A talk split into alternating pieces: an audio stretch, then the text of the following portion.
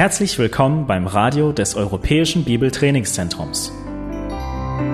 Unser Anliegen ist, dass der folgende Vortrag Sie zum Dienst für unseren Herrn Jesus Christus ermutigt.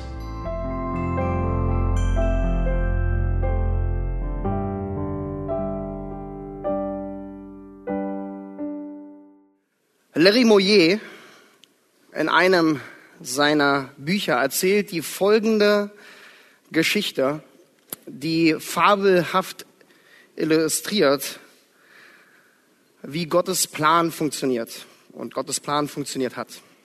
Als Jesus in den Himmel aufstieg, nach seiner Mission auf der Erde, fragten ihn die Engel, hast du deine Aufgabe vollendet? Da antwortete der Herr, ja, alles ist vollbracht. Ich habe für die Sünden der Welt bezahlt. Da fragten ihn die Engel erneut, hat die ganze Welt von dir gehört?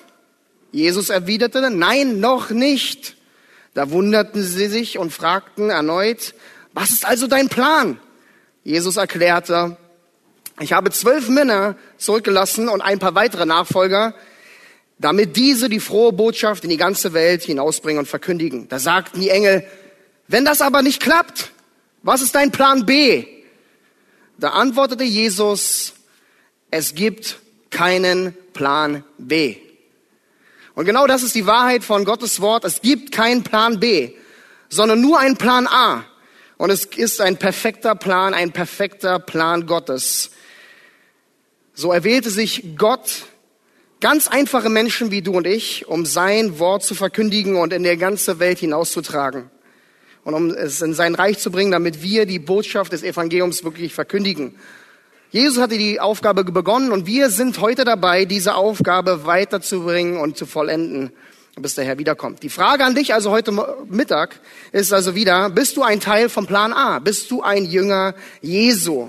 Und wenn du jetzt schnell Ja sagst, weil wir alle hier bei der Konferenz natürlich sehr schnell Ja sagen wollen. Wie sieht es dann in deinem Leben praktisch aus? Wenn dich jemand beobachtet, wie kann man in deinem Leben erkennen, dass du wirklich ein Nachfolger Jesu bist? Doch jetzt könnte man ganz schnell einwenden und sagen, Moment mal, das ist doch alles eine Sache zwischen mir und Gott. Ich meine, ob ich ein wahrer Christ bin, das ist eine Sache, wie Gott mich sieht und er kennt mich und das reicht mir vollkommen aus. Und ja, zum einen geht es darum, um die Veränderung des Herzens. Und das ist immer zuerst zwischen dir und Gott. Und dennoch ist eine Veränderung des Herzens nie komplett, wenn sie nicht auch zu einer Veränderung des Lebens führt. Und das ist das wahre Leben eines Christen. Ein Leben des Gehorsams, das sich eben auch im Wandel zeigt, damit du das auslebst, was Gottes Wort sagt, was Gott in deinem Herzen verändert hat und dass du es dann auch wirklich in deinem Leben anwendest. Doch wie soll man erkennen, dass jemand wirklich ein Christ ist? Eine Frage, die wir uns oft stellen, vielleicht auch in der Seelsorge, beim EBTC. Immer wieder kommt die Frage, woran erkenne ich, ob jemand Christ ist? Ich meine, wie sieht ein gehorsames Leben eines Christen wirklich aus? Welches Wort beschreibt am besten, wie das Leben eines Nachfolgers Jesu aussehen sollte? Und dieses Wort ist Jüngerschaft. Das Leben eines Christen ist am besten erklärt als ein Leben der Jüngerschaft. Doch genau hier besteht heutzutage in der Gemeinde Gottes ein großes Durcheinander. Den Begriff Jüngerschaft hört man eigentlich überall heutzutage. Immer wieder hören wir vom Jünger sein, Jünger machen und dass wir einfach ein Leben der Jüngerschaft führen sollen. Doch was bedeutet Jüngerschaft wirklich? Viele meinen heute, Jüngerschaft ist einfach nur ein Programm der Gemeinde, das nur an eins zu eins Sitzung zum Ausdruck kommt. Andere sehen Jüngerschaft als optional an, das nur für ältere, reifere Christen ist, für die Hingegebenen, die viel Zeit haben. Andere meinen, Jüngerschaft ist einfach nur Gemeinschaft haben, sich treffen, einfach nur zu verabreden und einfach ein bisschen nett Zeit verbringen. Also was ist Jüngerschaft wirklich? Kannst du für dich und für andere klar und deutlich erklären, warum brauchen wir Jüngerschaft eigentlich überhaupt? Und mit wem? Oder was bedeutet Jüngerschaft, so wie Gottes Wort es auch wirklich sagt? Und dann die wichtige Frage, wie soll Jüngerschaft dann auch ganz praktisch aussehen?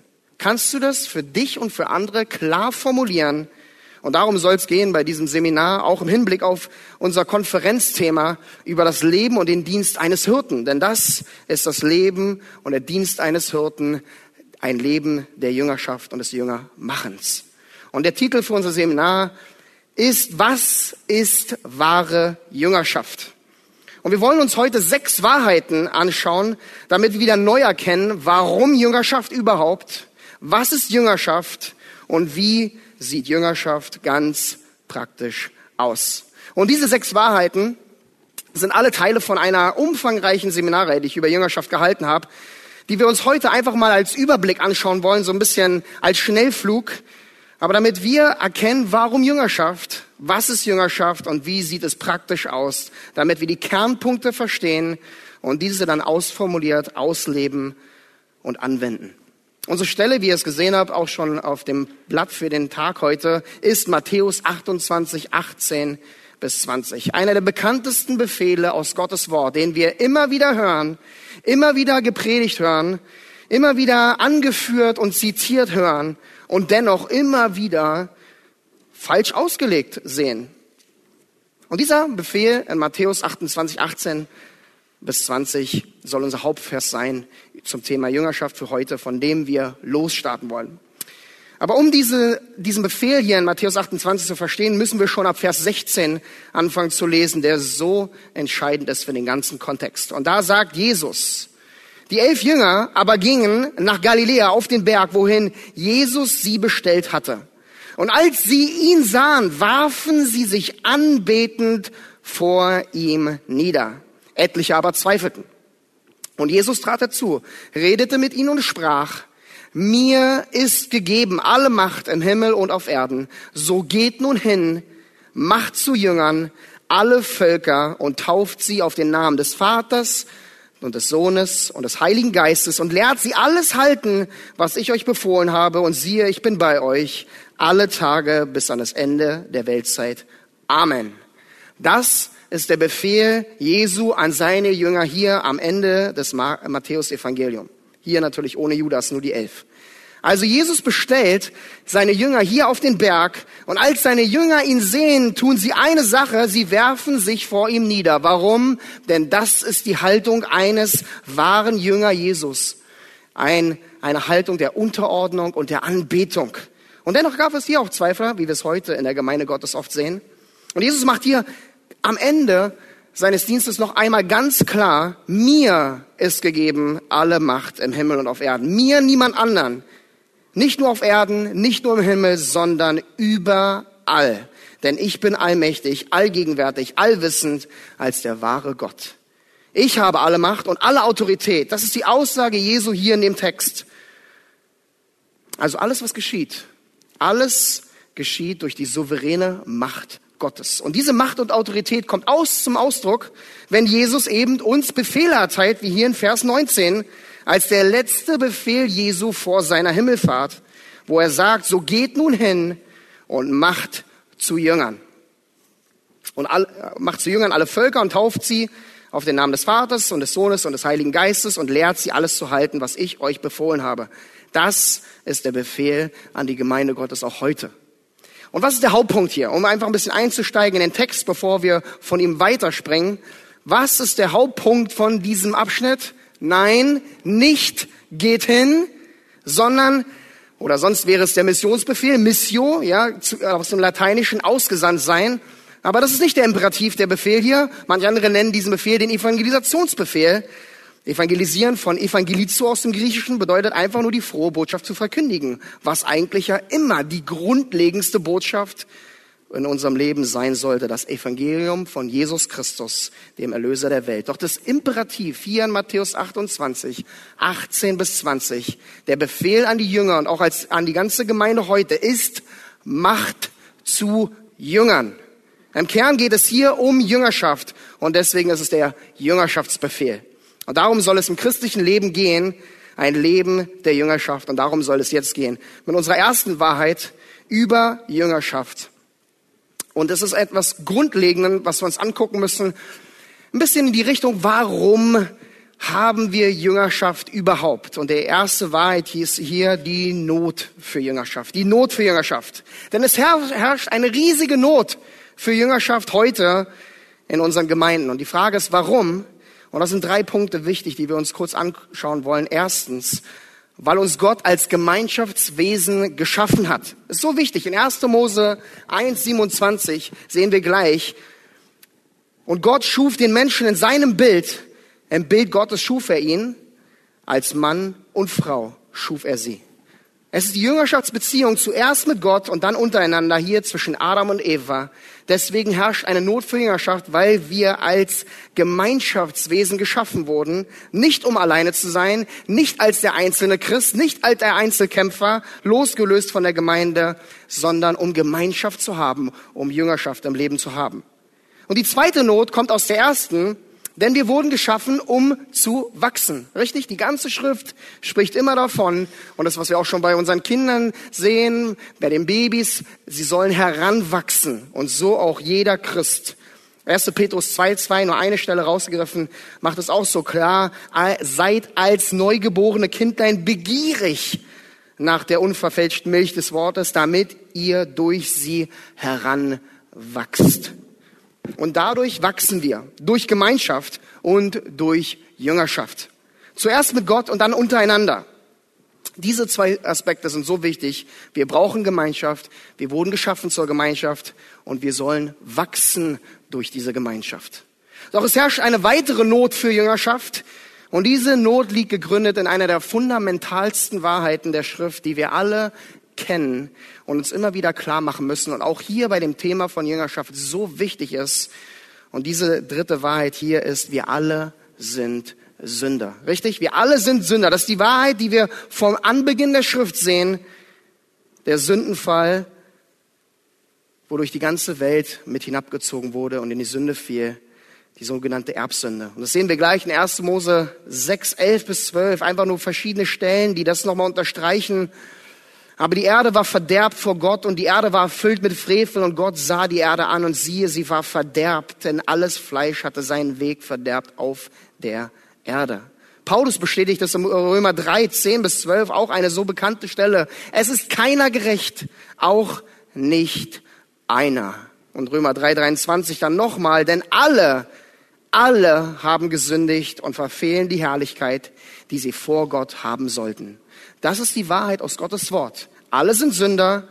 Es ist die Sünde überall, jeden Tag, die uns verführen will, versuchen will, täglich, egal wo wir sind, egal was wir machen. Und genau hier sehen wir diesen riesen Konflikt. Ja, wir sind als Gemeinschaftswesen geschaffen worden, um Gemeinschaft zu haben. Ja, wir sollen wachsen. Doch ja, wir alle sind Sünder und diese Sünde hat alles verdorben. Alles im Leben. Sünde ist der Grund, warum wir nicht so wachsen, wie wir sollten und wollen. Und Sünde ist eben auch der Grund aller unserer gebrochenen Beziehungen. Und Sünde ist eben auch der Grund, warum wir eine gebrochene Beziehung mit Gott haben. Und dann auch untereinander, wie es John MacArthur so auf den Punkt bringt, die Unfähigkeit zu lieben, zu gehorchen oder Gott gefällig zu leben, liegt gegründet in unserer Verdorbenheit. Das ist die Wahrheit der Schrift. Und dennoch können wir als Christen wissen, es gibt Hoffnung und diese Hoffnung liegt gegründet in Jesus Christus, dem Retter der Welt, der uns von aller Schuld reinigt und uns ein wahres Leben schenkt. Denn wir wurden nicht geschaffen, und das ist so wichtig, um es alleine zu schaffen. Wir wurden geschaffen, um mit Jesus Christus zu leben, in einer Jüngerschaftsbeziehung mit ihm. Denn kein Konzept, kein Befehl in Gottes Wort macht Sinn, wenn Jesus Christus nicht dein Retter und Herr ist. Deswegen existiert eine Not für Jüngerschaft. Und wie beschreibt Gottes Wort dann dieses Leben der Jüngerschaft in der Nachfolge Jesu am besten? Es ist ein Leben der Heiligung, ein Leben weg von der Sünde, denn das ist das gehorsame Leben eines Christen. Und was ist das Ziel von dieser Heiligung? Römer 8, 29 bringt es auf den Punkt. Denn die er zuvor ersehen hat, die hat er auch vorherbestimmt, dem Ebenbild seines Sohnes gleichgestaltet zu werden. Und das ist das ganze Ziel von Jüngerschaft, in das Ebenbild Jesu verwandelt zu werden. Und warum ist es so schwer? Warum ist es so schwer? Weil wir immer noch Sünder sind. Und deswegen herrscht eine Not, eine Not für Jüngerschaft, weil Jüngerschaft einfach auch unter diesen Sünden verleidet. Und wir haben immer wieder, merke ich das heutzutage, dass wir über Jüngerschaft reden und wir denken, es ist einfach das nette Zusammensein. Und viele Leute wundern sich dann, dass es in den Jüngerschaftsbeziehungen dann auch mal um Sünde geht. Auch mal um die Dinge, die einen schwerfallen. Doch das ist das Ziel von Jüngerschaft. Die Jüngerschaft geht gegen, gegen Sünde vor. Jüngerschaft will ein Leben in Heiligung fördern. Jüngerschaft will Wachstum fördern. Und das alles in und durch den Retter Jesus Christus. Doch auch hier gibt es wieder viele Einwände, die sagen, okay, ich stimme zu, wir sind als Christen zur Gemeinschaft ähm, geschaffen worden und ja, Sünde steht denen immer wieder im Weg, das kenne ich auch in meinem Leben, aber wieso Jüngerschaft? Wieso dieser Begriff Jüngerschaft? Ich meine, wir finden den Begriff noch nicht mal in der Schrift, oder? Also woher kommt diese ganze Lehre und Überzeugung von Jüngerschaft? Und das bringt uns zu unserer zweiten Wahrheit über Jüngerschaft, auch wieder grundlegend die Berufung zur Jüngerschaft. Es ist die Berufung zur Jüngerschaft.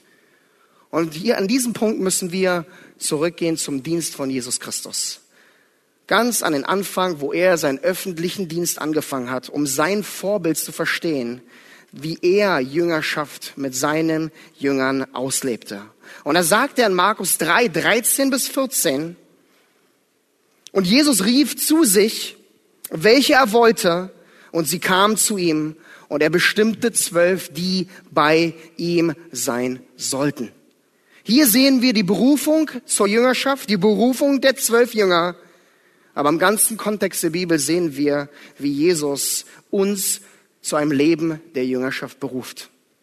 Und diese Berufung geht hier von Jesus aus. Das ist so wichtig. Denn wer ruft in Markus 3,13, zu wem sollen die Sein kommen und nach welchem Willen geschieht es? Nach dem Willen Jesu. Er ruft, er erwählt, wen er will, wann er es will und wie er es will. Das Wort hier in Markus 3,13, was benutzt wird als rief, ist ein sehr starkes Wort. Im Griechischen gibt es ein Wort, ein ganz einfaches Wort für rufen, das ist Kaleo. Aber hier steht Proskaleo. Und dieses Pros davor bedeutet eine Bewegung weg vom Alten hin zu Jesus, getrennt vom Alten hin zum Herrn. Aber dieses Pros bedeutet auch gleichzeitig eine Bestimmung. Es spricht von einem ganz bestimmten Ruf ein, nicht ein freiwilliger Ruf, als wenn jeder, der heute ein Jünger Jesus sein will, komm nach vorne oder hebt die Hand hoch. Oder wer heute Apostel sein will, füllt hier bitte das Clipboard aus. Sondern Jesus hat einen ganz bestimmten Ruf an dein Herzen, weil er dich als Jünger möchte. Und das ist die Erwählung, die wir immer wieder bestätigt finden in Gottes Wort. In Johannes 15, 16 sagt er es nochmal zu seinen Jüngern. Nicht ihr habt mich erwählt, sondern ich habe euch erwählt und dazu bestimmt, dass ihr hingeht und Frucht bringt und eure Frucht bleibt, damit der Vater euch gibt, was auch immer ihr bittet in meinen Namen. Nicht wir wollten, sondern Jesus wollte. Er bestimmt und er wählt aus. Und dann sehen wir das auch hier in Vers 13 in Markus 3, wie diese Auswahl noch bestimmter wird, denn Jesus rief die zu sich, die er wollte. Jesus wollte. Und die Frage ist, mussten die Jünger nachfolgen oder wollten die Jünger nachfolgen? Und die Antwort ist ja. Sie wollten gehorchen, weil Gott es so wollte in ihnen. Indem der Wille Jesu ihr Wille wollte zu folgen. Es ist die gewirkte Veränderung des Herzens durch den souveränen Wollen Gottes zuerst. Nicht mein verändertes Wesen oder Leben vor dem souveränen Ruf, sondern wir können nicht, wir wollen nicht, bis Gott uns ruft und zu ihm zieht. Denn das ist der souveräne Ruf an seine Jünger. Wenn man die Jünger fragen würde und zurückgehen würde in die Zeit und sagen würde, kurz nach dieser Berufung, hast du Jesus eigentlich erwählt? Dann würde ich sagen, natürlich, natürlich habe ich Jesus erwählt. Ich meine, er war der Messias, er ist durch die ähm, Länder gezogen, hat alle geheilt. Natürlich wollte ich Jesus nachfolgen.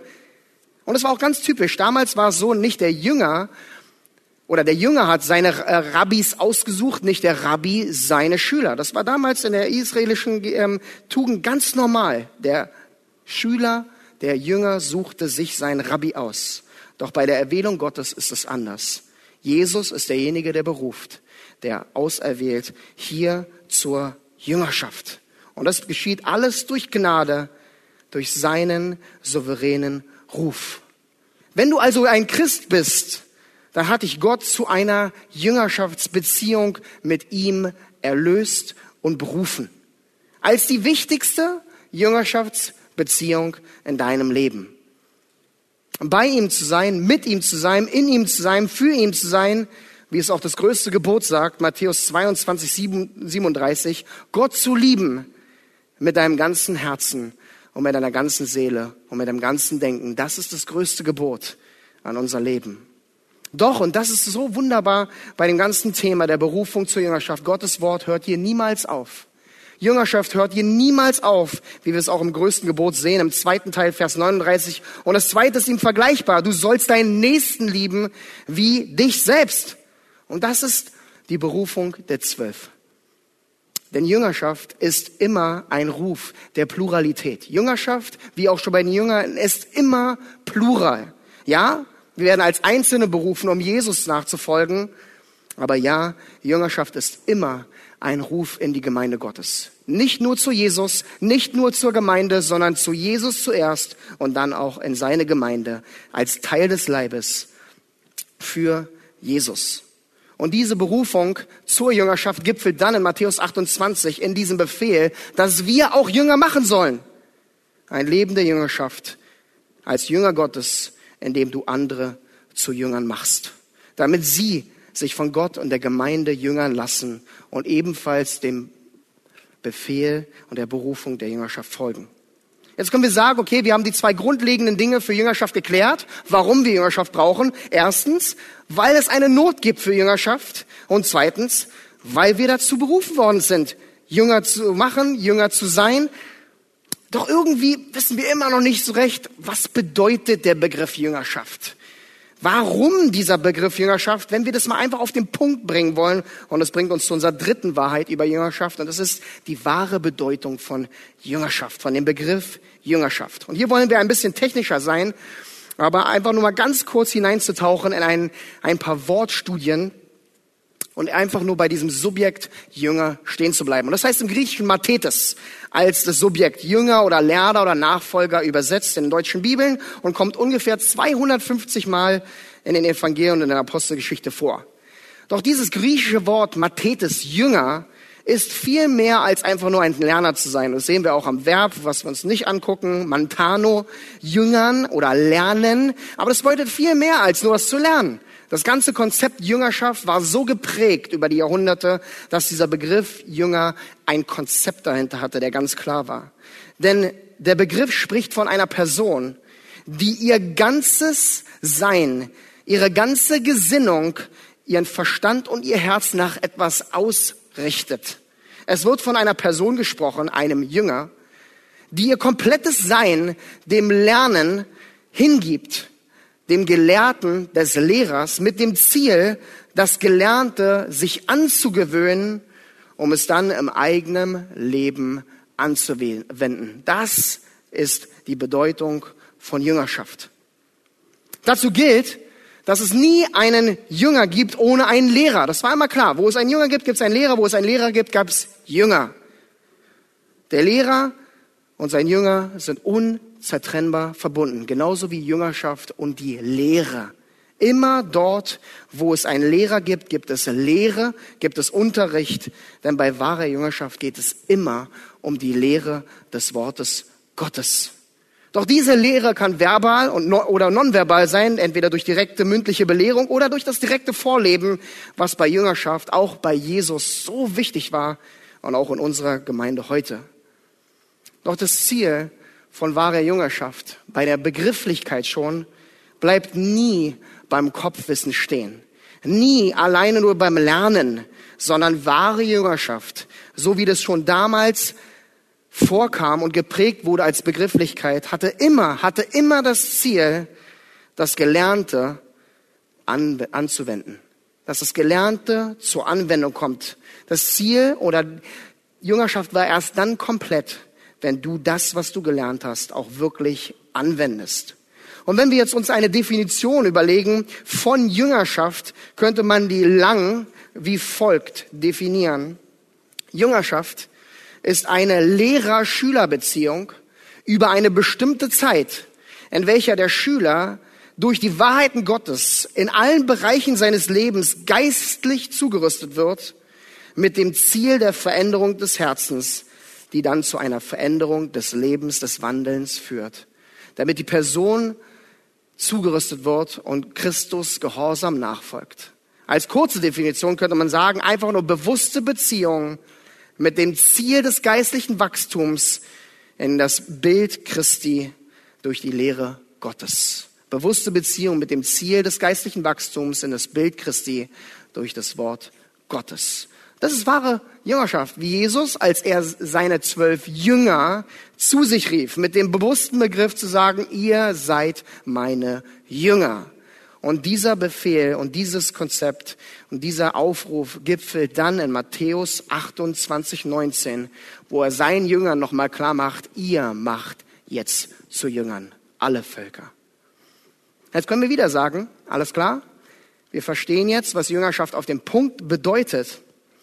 Doch was sind eigentlich die wichtigsten Jüngerschaftsbeziehungen, die wir im Leben haben sollten? Ein so wichtiger Punkt, um uns langsam auch fortzuarbeiten zu dem praktischen Teil von Jüngerschaft. Und wie gesagt, alles verschiedene Teile im Schnellflug über die wahre Bedeutung von Jüngerschaft. Und die vierte Wahrheit hier über Jüngerschaft ist die wichtigsten Jüngerschaftsbeziehungen deines Lebens. Denn auch hier herrscht viel Verwirrung in unseren Gemeinden heute, denn viele fragen sich immer, mit wem soll ich eigentlich Jüngerschaft haben?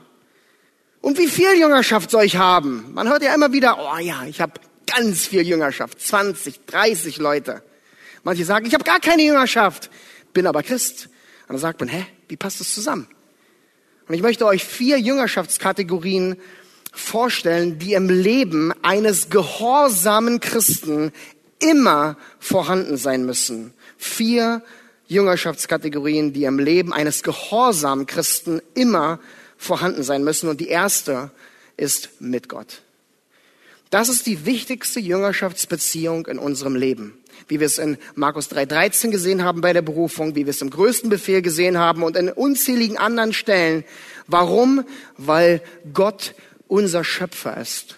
Weil Jesus unser Erlöser ist. Weil er dich ähm, erwählt und erkauft hat und du ihm gehörst, damit du ihm anbetest, nachfolgst und allein für ihn lebst. Und hier ist aber ein großer Knackpunkt, denn viele, viele, viele Christen verpassen heute, ihre Beziehung zu Gott als eine Jüngerschaftsbeziehung anzusehen. Gott ist derjenige, dem, zu dem man betet, wenn man Probleme hat, wenn man irgendwas braucht. Aber Jüngerschaft mit Gott zu haben, haben die meisten verlernt oder nie gelernt, was das bedeutet. Und deswegen sieht es allgemein in deinem Leben mit Jüngerschaft sehr arm aus und du hast auch nicht wirklich viel Geistliches weiterzugeben, weil die erste Beziehung in deinem Leben zu Gott, deinem Vater, schon krankt. Doch du als Christ bist immer ein Jünger Gottes zuerst, als der gehorsame, untergeordnete Schüler, indem du dich von seinem Wort jüngern lässt, als die wichtigste Jüngerschaftsbeziehung in deinem Leben. Es ist ein so wichtiger Aspekt. Aber hier bleibt Jüngerschaft nicht stehen, wie wir es auch schon gesehen haben. Und deswegen die zweite Kategorie, damit du ein gehorsamer Christ bist, ist du als Schüler. Und hierbei zählt zuerst, wie wir es schon bei der ersten Kategorie gesehen haben, dass du dein Leben lang als Christ ein Schüler Gottes bleibst. Kein Christ lernt aus, bevor er heimgeht, sondern werden erst perfekt, wenn Gott uns zu sich nimmt. Du bist und bleibst dein Leben lang ein Jünger, ein Schüler Jesu. Doch Gottes Wort geht hier noch weiter, denn Jüngerschaft ist immer plural, zuerst mit Gott und dann auch mit seiner Gemeinde als Teil des einen Leibes. Und deswegen bist du auch Schüler als Teil des Leibes. Doch hier ist Vorsicht geboten. Denn hier bei dem Schülerdaseins bei deinem Schülerdasein bei Jüngerschaft geht es in erster Linie um die Einstellung. Deine Einstellung als lernender Jünger. Denn ein wahrer Jünger Jesu hat die Einstellung, alle Zeit von den Wahrheiten Gottes gejüngert zu werden. Verbal und nonverbal. Ob du der, unter der Predigt sitzt am Sonntag, wenn du die Gemeinschaft danach und den Austausch genießt, die Gemeinschaft unter der Woche, beim Hauskreis, bei der Jugend, ein Jünger will immer und überall geistlich gejüngert werden. Es ist nicht nur die Eins zu Eins Sitzung als die ultimative Jüngerschaftsbeziehung, sondern du lässt dich als Schüler Gottes von seiner Gemeinde Jüngern. Die Einstellung als Schüler ist der zentrale Punkt in deinem Herzen. Doch viel zu viele klagen darüber, ich habe keine Jüngerschaft, ich kann mich nicht jüngern lassen, aber wir werden so viel gejüngert. Die Frage ist nur, willst du dich jüngern lassen? Ist dein Herz bereit für Belehrung und nimmst du sie auch an? Und dennoch, hier bei diesem Punkt, bei dem zweiten, bei der zweiten Kategorie von Jüngerschaft, ist es wichtig, dass du mindestens eine Person in deinem Leben hast, eine Jüngerschaftsbeziehung, wo ein geistlicher Christ sich in dein Leben hinein investiert, der dich zurüstet, dich anleitet, dich belehrt und in dein Leben hineinspricht, wie es 2 Timotheus 2.2 sagt, was wir noch hören werden auf der Konferenz, oder Titus 2, Männer mit den Männern, Frauen mit den Frauen, das ist die Pluralität der Gemeinde, wie bei der Berufung der Zwölf. Und so sehen wir es auch heute. Denn ein Christ ist nie für sich. Er braucht Menschen. Und wir haben eigentlich in unserem, eine Sache haben wir kein Problem in, unser, äh, in unserem Christendasein. Wir haben kein Problem mit Gemeinschaft, oder? Gemeinschaft haben wir alle. Wir genießen es hier, deswegen kommen wir zu spät zu den Sessions. Nein, Spaß. Aber wir genießen Gemeinschaft überall. Am Sonntag in der Gemeinde überall. Und das ist wunderbar. Und wir brauchen Gemeinschaft. Aber wir brauchen auch bewusste, gezielte Jüngerschaftsbeziehungen in unserem Leben mit dem Ziel des Wachstums in Christi Ähnlichkeit durch das Wort Gottes und die Lehre der einen Wahrheit. Denn ohne geistliche Leiter ist dein Leben einfach fruchtleer und unterm Strich ist dein Christendasein auch einfach ungehorsam, weil du sollst dich zurüsten lassen. Du sollst dich anleiten lassen als ein Schüler, als ein Jünger Jesu und ein Jünger der Gemeinde. Doch das reicht immer noch nicht, für dich ein gehorsamer Christ zu sein. Denn die dritte Kategorie hier ist du als Lehrer. Du als Lehrer, indem du als Christ dem Jüngerschaftsbefehl aus Matthäus 28, 19 auch wirklich folgst und selber Jünger machst. Mit allem, was Jüngerschaft bedeutet. Wo du als geistlich reifer Bruder oder geistlich reife Schwester dich in mindestens eine andere Person investierst und sie mit den biblischen Wahrheiten schleifst. Ob verbal oder nonverbal, du hast eine Beziehung, die du mit einer Person führst. Und die Frage ist hier immer wieder, aber was weiß denn der Neubekehrte schon? Ja, wenn wir sagen, oh ja, schon am Anfang deines gläubigen Seins musst du Jünger machen. Aber was weiß der Neubekehrte schon? Und wenn wir uns darüber Gedanken machen, was der Neubekehrte weiß, dann wissen wir es, es ist eigentlich schon eine ganze Menge, denn er weiß die Wahrheit des Evangeliums, deswegen ist er selber zum Glauben gekommen, richtig? Jesus Christus ist Herr, er ist Erlöser, er vergibt Sünde, wenn wir Buße tun. Und indem du als Jünger Jesu und als Jünger einer Jüngerschaftsbeziehung in einer Gemeinde und als Jünger der ganzen Gemeinde wächst, gibst du das Gelernte weiter indem du in die Gemeinde kommst, dich unter Christen begibst und überall durch die eine biblische Wahrheit gejüngert wirst und diese Wahrheiten dann auch gezielt weitergibst. Nicht als Option, sondern als Befehl Gottes. Denn dazu wurdest du geschaffen und dazu wurdest du berufen. Mit dem klaren Befehl aus Matthäus 28, 19, mach zu Jüngern. Und dann gibt es noch eine vierte Kategorie, die wir alle haben, die aber auch hier so wichtig ist. Und die vierte ist du in Doppelfunktion. Manche verwundern sich so, hä, was für eine Doppelfunktion? Es sind die Jüngerschaftsbeziehungen im gegenseitigen Geben und Bekommen. Mit den engsten Freunden oder auch dem Ehepartner, richtig? Es sind die wechselnden Beziehungen, je nach Situation, je nach Umstand. Und es sind die meisten einfachsten Jüngerschaftsbeziehungen, die wir alle haben. Denn wir alle haben enge Freunde oder wir haben hoffentlich mindestens einen richtig engen Freund oder wir sind eben verheiratet. Es sind diese vielen engen oder die engen Beziehungen, die wir haben. Doch wenn das die einzige Jüngerschaftsbeziehung in deinem Leben ist, dann wirst du irgendwann einfach nicht mehr richtig wachsen. Weil wir unter Freunden, unter engen Freunden oder auch in der Ehe einfach dazu neigen, einfach zu nett zu sein, uns irgendwie mit Dingen abzufinden und zu sagen, ach ja, so ist der einfach.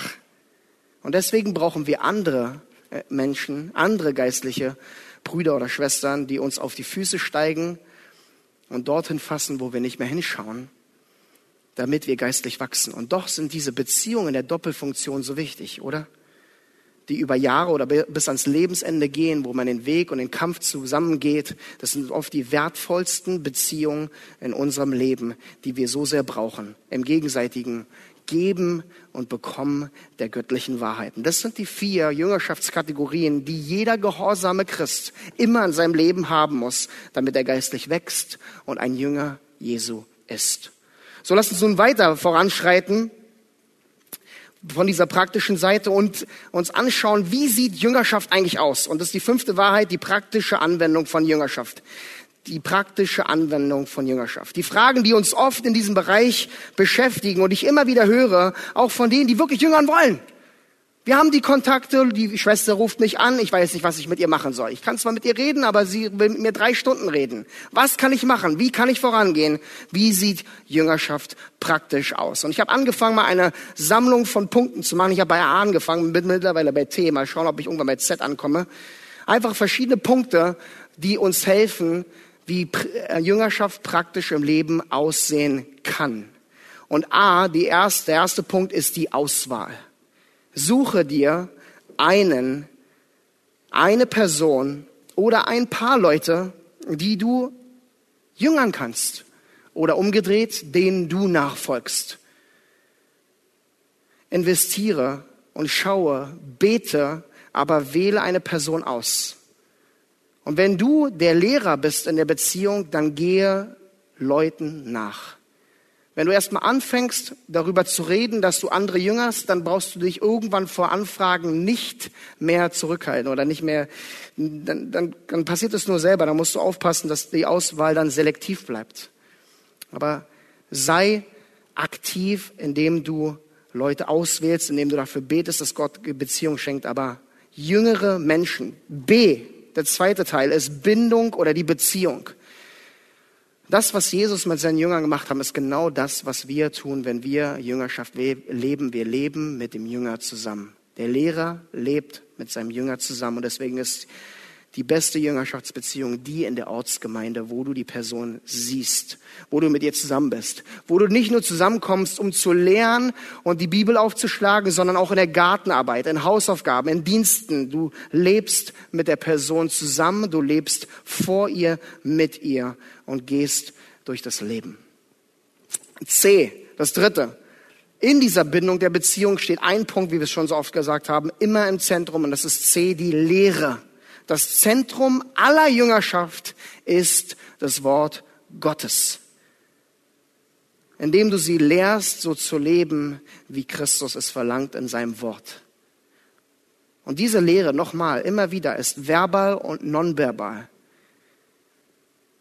Sie ist mündlich oder sie ist im direkten Vorleben, so wie dein Leben von Christus zeugt, leuchtest du vor deinem Jüngerschaftspartner und im gegenseitigen Miteinander. Teil dieser Lehre D ist die Ermunterung. Lass uns liebevoll ermuntern. In den Jüngerschaftsbeziehungen brauchen wir Ermunterung. Im Kampf gegen Sünde brauchen wir Ermunterung. Denn Jesus hatte immer Worte der Ermunterung auf den Lippen. Aber auch eh Worte der Ermahnung. Wir brauchen alle Ermunterung und Ermunterung ist gut, aber wir alle brauchen immer wieder Ermahnung. Und ich liebe die Predigten, die am meisten ermahnen, weil es das ist, was wir am meisten brauchen oft. Direkte Ermahnung, um uns wieder neu auszurichten, wieder neu den Kampf gegen Sünde aufzunehmen. Und wahre Ermahnung ist ein Zeichen von Liebe, weil wir Sünde direkt angehen, um auf dem Weg Gottes zu bleiben. F, das nächste, was wir auch bei Jesus sehen, ist Zeit für Fragen und Antworten. Teil der Beziehung, Teil der Lehre, Teil der Ermahnung und Ermunterung ist Zeit geben für Fragen und Antworten. Stelle Fragen, lass Zeit für Fragen, gib genaue, klare biblische Antworten, so wie Jesus, der mit seinen Jüngern immer in diesem Austausch zusammen war. Er hat Fragen gestellt, er hat Fragen beantwortet und er war immer biblisch, direkt, aber auch liebevoll. Geh, das, was wir schon davor gesagt haben, aber hier nochmal konzentriert, lebe, vorleben, das Vorleben. Zeige ihnen, wie man mit und für den Herrn lebt. 2 Timotheus 2,15 kann man ja anführen. Immer wieder lebe es vor. H, das Herz. Lass all dein Reden, all dein Vorleben, all dein Überprüfen ausgerichtet sein auf das Herz. Alles, worum es sich dreht, ist das Herz. Wir sind so oft so beschäftigt auf Wandel, auf Veränderung des Wandels, wie sich eine, wie eine Person Frucht bringt. Doch der wichtigste Kern, den wir im Blick haben müssen, ist die Veränderung des Herzens, die Gott bewirkt durch sein Wort. Und deswegen habe alles, was du tust, das Herz des anderen im Blick, damit es von innen nach außen ausgelebt wird. I ist die Anleitung. Leite den Jüngerschaftspartner mit Hingabe und im Gehorsam an. Es ist das Anleiten. Und viel zu oft lassen wir die Jünger, unsere Jünger oder mit denen wir Jüngerschaft machen, viel zu schnell los. Sagen, okay, wir haben jetzt dir erklärt, wie der Dienst funktioniert, jetzt kannst du ihn machen. Und dann kommen wir fünf Monate später und sagen, hä, warum machst du ihn nicht? Anleiten ist das Wichtigste. Jüngerschaft begleitet. J, Hoffnung geben. Einer der Lieblingsbegriffe in der biblischen Seelsorge ist Hoffnung geben. Weil, Hoff, weil Jüngerschaft existiert, gibt es Hoffnung. Weil man bewusste Beziehungen führt mit dem Ziel des Wachstums in das Ebenbild Christi durch Gottes Wort. Und das bedeutet, dass Veränderung möglich ist. Und das ist eine Hoffnung. Eine Hoffnung, dass wir gegen Sünde siegreich sein können. Eine Hoffnung, dass wir wachsen können. Eine Hoffnung, dass wir geistliche Überwinder sein können. Deswegen gib Hoffnung, auch dann, wenn Hoffnungslosigkeit herrscht. K. Die Anwendung. Schau, dass die Anwendung deiner Lehre auch wirklich geschieht. Habe immer den Fokus, dass das, was du lehrst, angewendet wird.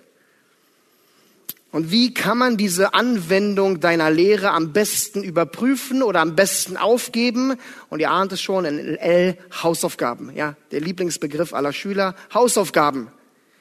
Gib ihnen Hausaufgaben. Wozu? Damit du siehst, ob sie gehorchen. Damit du siehst, dass sie es auch wirklich anwenden, dass sie auch wirklich dem folgen. Und ich frage mich immer auch am biblischen Seelsorge, am EBTC, wie kannst du denn sehen, dass eine Person wächst? Weil du es fühlst, weil du es irgendwie wahrnimmst? indem sie das tut, was du ihr sagst. Und Hausaufgaben sind ein so wunderbarer Teil an bewussten und gezielten Beziehungen, die wir führen können in der Jüngerschaft. M, eine weitere Hausaufgabe, ist der Dienst. Gib deinem Jüngerschaftspartner Dienstmöglichkeiten mit konkreter Anleitung, mit konkreter Begleitung. Jüngerschaft ist nur dann wahre biblische Jüngerschaft, wenn es auch wirklich ausgelebt wird und das besonders im Dienst in der Gemeinde. Also gib konkrete Dienstaufgaben an deinen Jünger, damit er das anwendet, was du ihm gelehrt hast. N, die Prüfung dessen. Überprüfe den Wachstum. Besprich den Wachstum. Schau, wo sie wächst, wo sie noch Wachstum notwendig hat. Immer wieder, dass wir prüfen und uns zusammensetzen und schauen, wo muss noch mehr geschliffen sein. Das ist alles Teil der Jüngerschaft. O ist die Multiplikation. Es ist so wichtig, dass wir irgendwann in dem ganzen Prozess des Anleitens, des Lehrens, des Jüngermachens unseren Jünger auch sagen, wende an, was ich dir sage. Nicht nur in deinem Leben, sondern im Weitergeben. Weil das Wichtigste im Jüngermachen ist, dass wir uns ersetzen.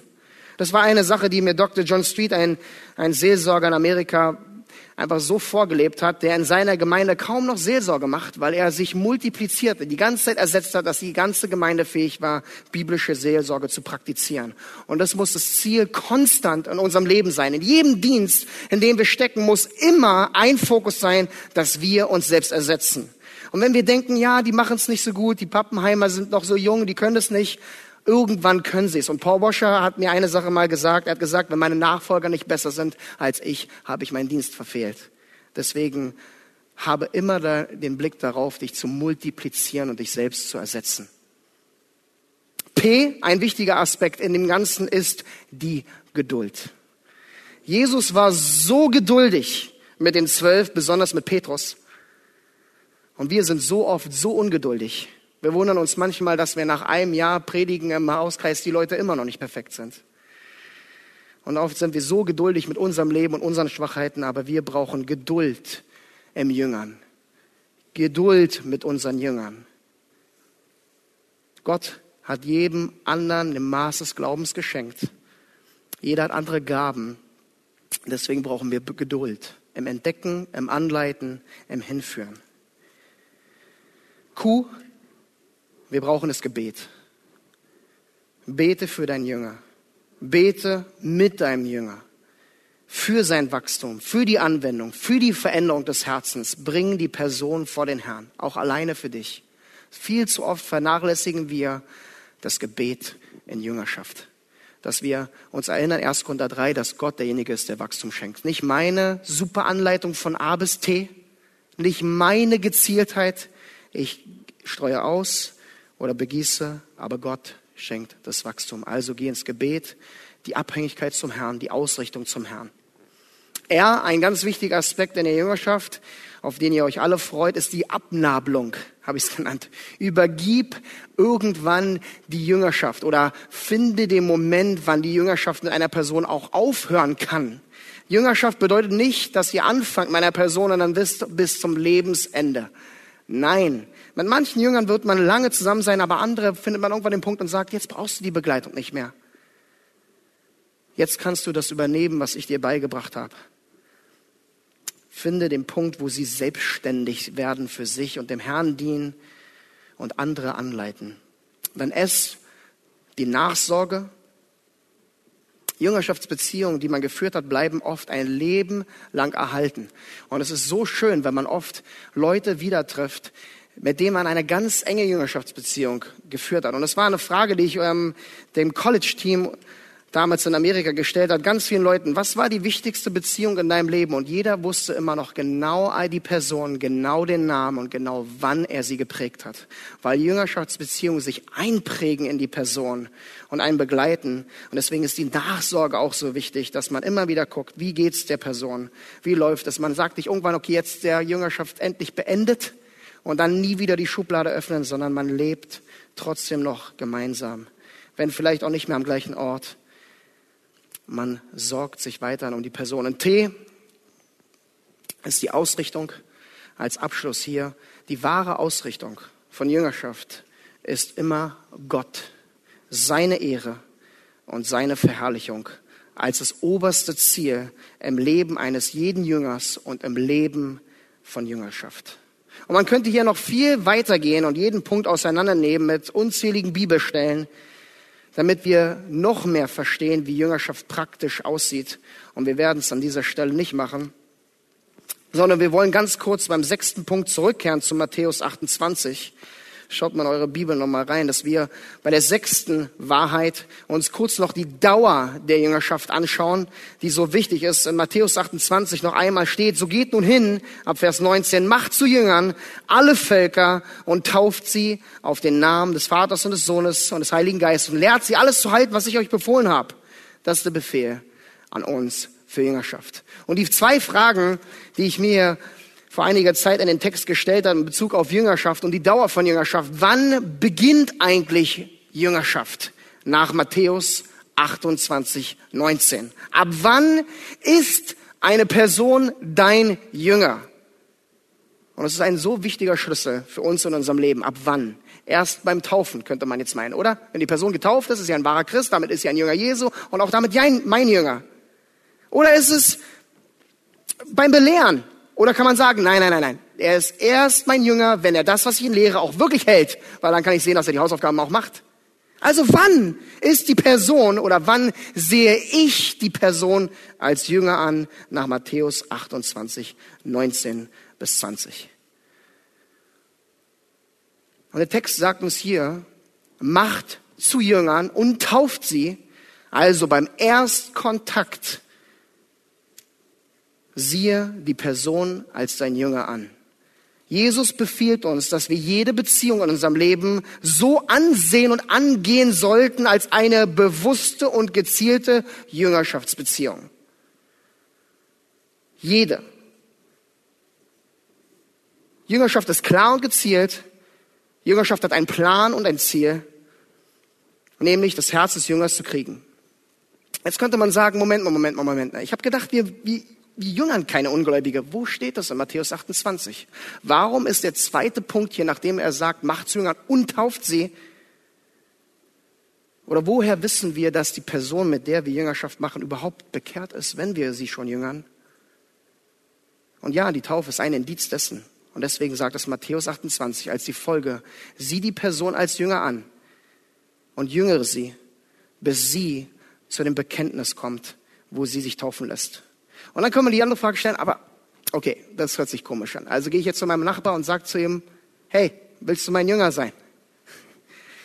Nein, es geht nicht darum, ob die Person sich als Jünger ansieht, es geht darum, dass du sie jüngern möchtest dass du dir vornimmst in deinem Leben die Person, die Beziehung, die Menschen, die Gott in dein Leben schenkt, als Jüngerschaft ansiehst, indem du gezielte Beziehung führst mit dem ganzen Konzept von Jüngerschaft. Indem du dich ganz hingibst, indem du auslebst, was A bis T sagt, in dem Maße, wie es möglich ist, damit du gehorsam bist und dass Gott dann zur rechten Zeit wirken kann, dass die Person ihr Leben Jesus gibt und dass die Person sich taufen lässt, dass sie dann belehrt wird und hält, was du sie belehrst, vom Herzen aus und dann dem Befehl von Matthäus 28 auch selber folgt.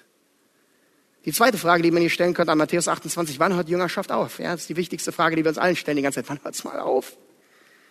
Wann hört Jüngerschaft auf? Nach Matthäus 28 wenn die Person getauft ist, oder? So meistens so das Gefühl, sie ist getauft, sie ist in der Gemeinde, ja, sie ist drin, lass sie los. Das ist einer der tödlichsten Momente, wo wir die Person loslassen können. Oder die andere ist dann, wir haben den Dienst erklärt, du machst ihn jetzt so und ja, abgegeben. Ich habe sie endlich den Dienst abgegeben. Bis wann geht Jüngerschaft hier? Nach Matthäus 28, 8, 19 bis 20. Bis wir sie belehrt haben, oder? bis wir alles, was wir selber wissen, der Person gegeben haben. Dann hört Jüngerschaft auf. Diese acht Stunden Sitzung, die wir haben, wo wir alles erklären, was wir wissen und dann sagen, jetzt weißt du alles, ich habe dir alles gesagt, ich kann dir nichts mehr sagen, jetzt lebe es aus. Tschüss. Was sagt Matthäus 28? Lehrt sie zu halten. Und die Frage ist, wie lange dauert es eigentlich? Lehrt sie zu halten. Vielleicht auch eine Frage an einen selbst. Das, ist lange, lange, lange, lange. Manche Jüngerschaftsbeziehungen können sehr lange dauern, bis eine Person das, was ich hier lehre, das auch wirklich hält.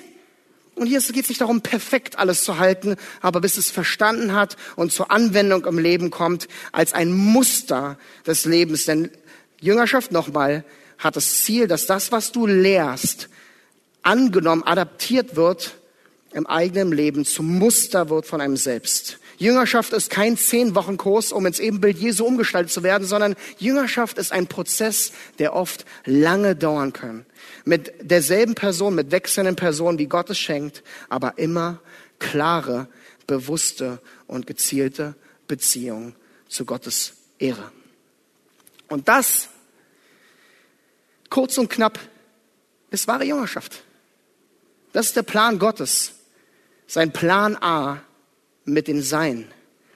Die Jüngerschaft, die die Gemeinde heute so sehr braucht. Gezielte, bewusste Beziehung, um in Jesu Ebenbild umgestaltet zu werden durch das Wort Gottes. Das ist, was Matthäus 28, 19 so deutlich macht, wenn wir den Aufruf bekommen, Macht zu Jüngern.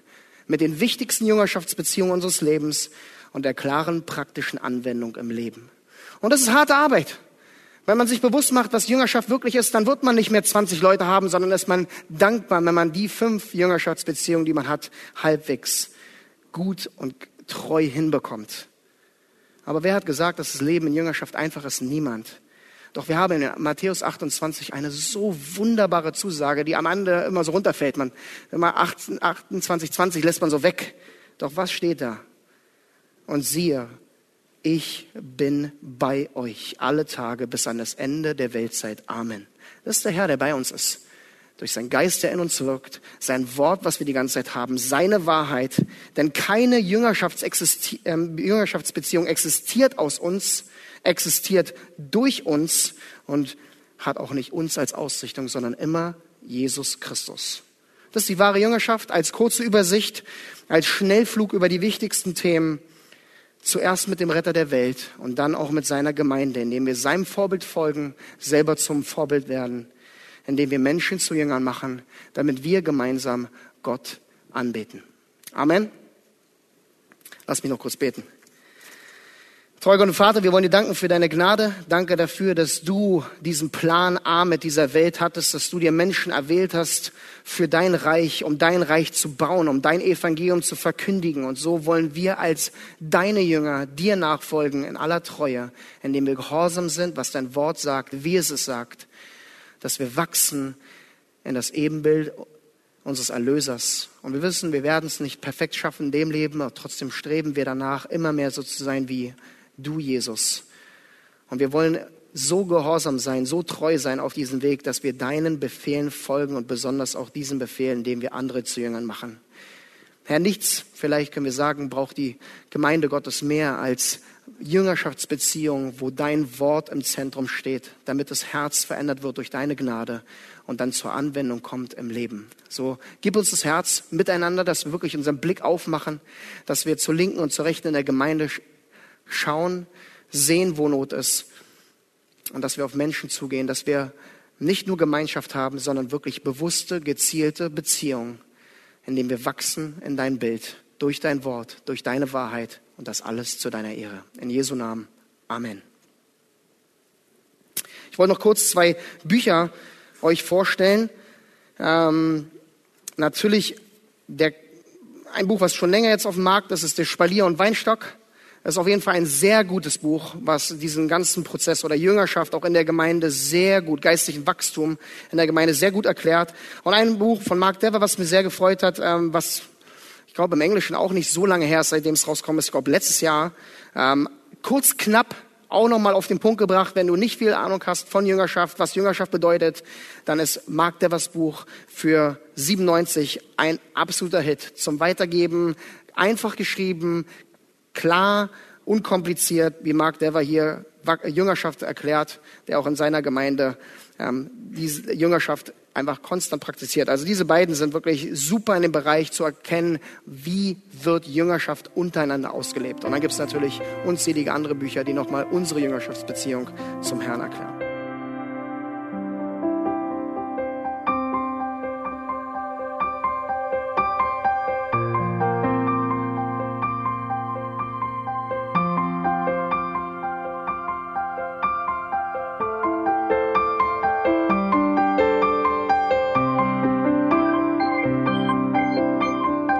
Alle Vorträge unseres Programms, Bücher, DVDs und vieles mehr können Sie bei uns unter www.shop.ebtc.org erhalten.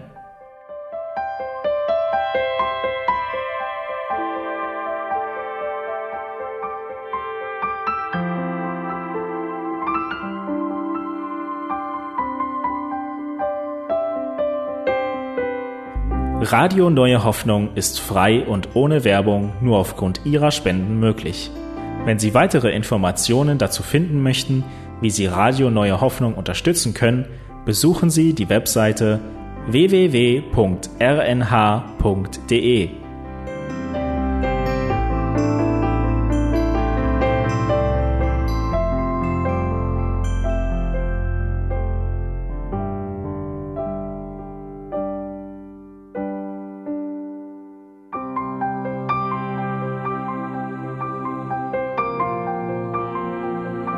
Die Sendezeiten des EBTCs sind Montag, Mittwoch, Freitag und Samstag jeweils von 10 bis 11 Uhr.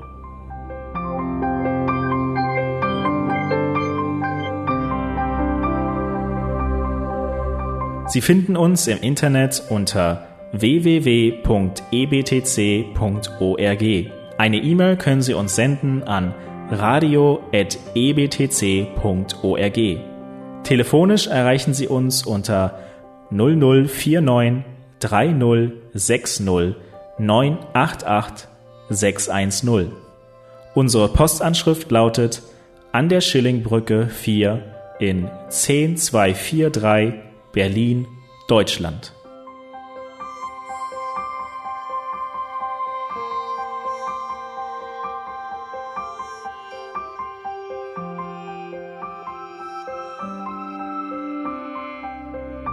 Auf Wiederhören und bis zum nächsten Mal beim EBTC Radio.